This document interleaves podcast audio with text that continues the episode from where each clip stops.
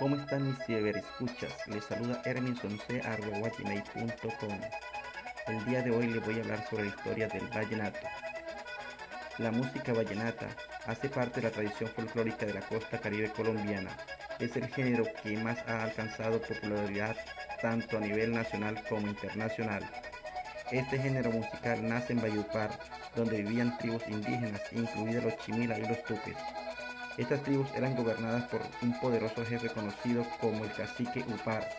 Ahí es donde la ciudad recibe su nombre, Valle de Upar, y el gentilicio vallenato. A su vez significa nacido en el valle. El vallenato fue despreciado por la aristocracia en la época de la colonia española en Colombia. Sus raíces se encuentran en esos granjeros que cantando de vereda en vereda contaban noticias e historias, tejiendo bromas, chismes y hasta moríos en sus canciones. Se dice que los agricultores de la región heredaron las tradiciones de juglares españoles y africanos, cantando y tocando sus instrumentos mientras viajaban de pueblo en pueblo, arriando vacas, compartiendo noticias y mensajes. Finalmente, instrumentos africanos e indígenas como flautas de gaita, la guacharaca y los tambores se unieron al acordeón y es así como nace el vallenato.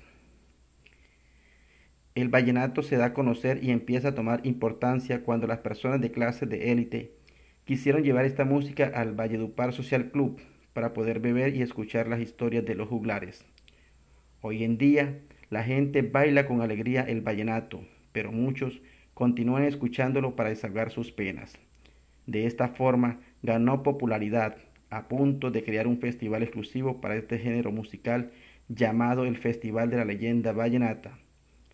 Alfonso López, gobernador del Cesar de la época, la periodista Consuelo Araujo y el compositor Rafael Escalona crearon este festival para coronar el mejor intérprete del paseo, puya, son y merengue, los cuatro aires de esta música sabrosa que se toca con el acordeón.